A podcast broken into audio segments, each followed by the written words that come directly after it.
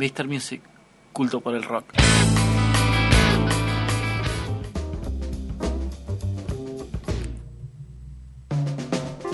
Pará, Mariano, pará, en serio, loco, Sí, sí, pará. pará. de escribir, pará de teclear. ¿Cómo está el sorteo? ¿Cómo está el, sorta- el sorteo de la fiesta de Dómades? Está a full. A En- ¿eh? Enseguida sorteamos.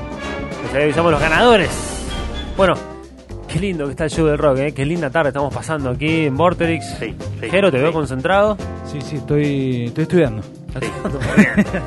¿Por qué? Porque es el momento de las historias de la historia. Claro, por En eso este show de rock. todos los libros sobre el escritorio. Agarramos los libros, agarramos las Sí. anécdotas quizás, ¿no?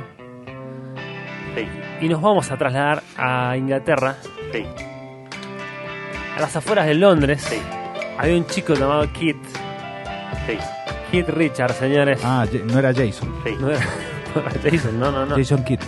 No era Jason Kidd, es Kit Richard, señores.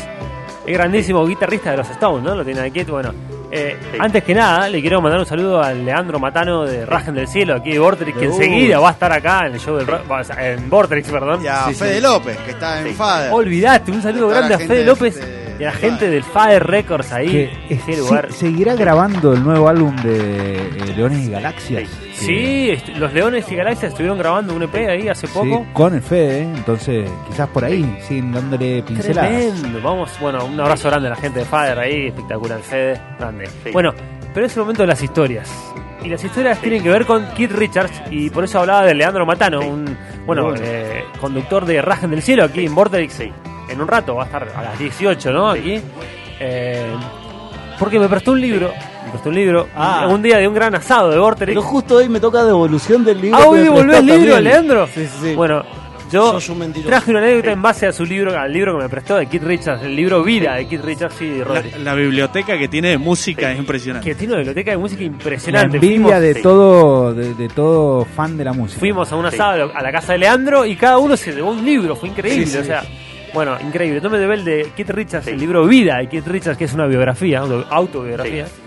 eh, escrita por él y hay una, una anécdota muy, muy interesante. Ahí en el control están muy entretenidos escuchando la historia. Sí, sí, hay una Sí. persona que está hablando que no la, no la podemos sacar Sí. del control. Bueno, ustedes sabían que a los 13 años Keith Richards eh, iba a la escuela, era un tipo que un tipo muy sensible, iba al coro, estaba participando en el coro, era Boy Scout. Eh, Era un- bueno. Era un tipo bueno, buena relación con sus padres. Eh, qué sé yo, empieza a participar en el coro y le va muy bien y de repente era una de las estrellas del coro, ¿no? Del colegio. Una escuela, bueno, Era el único en el coro que, que se salía de la formación del coro a, a guitarrear. No, no, no, todavía, todavía no tenía mucha relación con la guitarra, a los 13 años. En ¿Qué la pasa? escuela normal 1 de Londres. Tenía un profesor, un profesor llamado Jake Clark, eh, que directamente, bueno, los hizo, los realmente los mejoró mucho como coro y fueron a participar a, un montón de competiciones nacionales, ¿no? En otras escuelas. De, de hecho, llegaron a participar en una competición en una iglesia en la cual estaba la reina, ¿no? La reina de Inglaterra, o sea, estaba viendo, viendo esa, esa, esa competencia de coros, de escuelas. Muy loco la historia de Keith Richards. Era una de las estrellas de ese coro. Hasta que, bueno, O sea, nació, nació para ser una estrella. ya empezó, fue como su primer contacto con una banda, ¿no? O sea, ahí dice que aprendió un montón de cosas sobre cómo formar una banda, sobre cómo era cada artista, las relaciones, todo eso, ¿no? ¿Qué pasa? A los 13 años, a ver, se empieza a perder, iba al colegio, viajaba mucho por estas competiciones y se empieza a perder clases de física y química, le empieza como a ir mal en la escuela, de hecho porque, bueno, estaba laburando Sí. para la escuela, ¿no? Son materias que tenés que estudiar. Y ¿no? son materias que tenés que estudiar. Y acá estaba laburando para la escuela. Bueno, va al coro, viaja por todo Inglaterra, qué sé yo, gana competiciones. Al otro año lo hacen repetir de año a él, a Terry y a Skype. Era como un trío muy.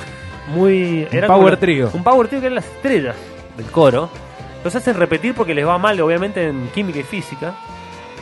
Y de alguna manera se siente muy. O sea, imagínate, es como una.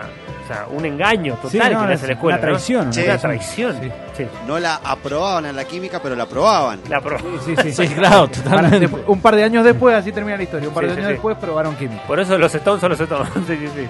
Bueno, eh, ¿qué pasa? Eh, sucede esto, ¿no?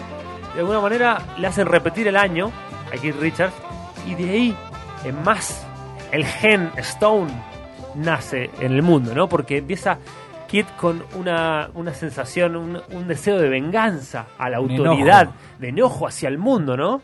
Que hace que el gen Rolling Stone empiece a, a forjarse, ¿no? Se empieza hasta él a vestir de otra manera, empieza a llevarse con las autoridades de otra manera. Agarra la guitarra, me Desafía. imagino, o la distorsión, Le- por lo menos. Justo se da también que le regalan una guitarra, empieza a tocar la guitarra.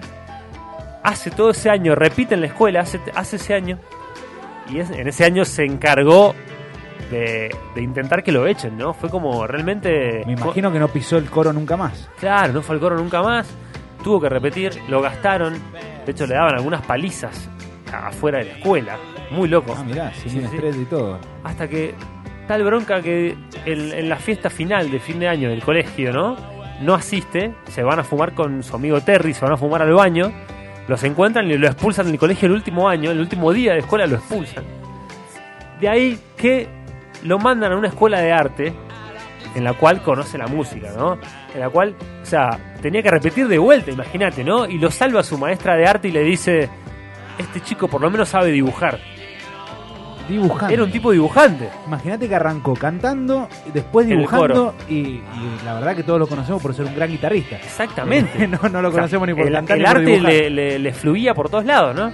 Bueno, lo salva la maestra de arte que le dice, este chico sabe dibujar muy bien. Entonces lo mandan a una escuela de arte. Y ahí conoce la música, ahí conoce el rock and roll. Se podía fumar en la escuela.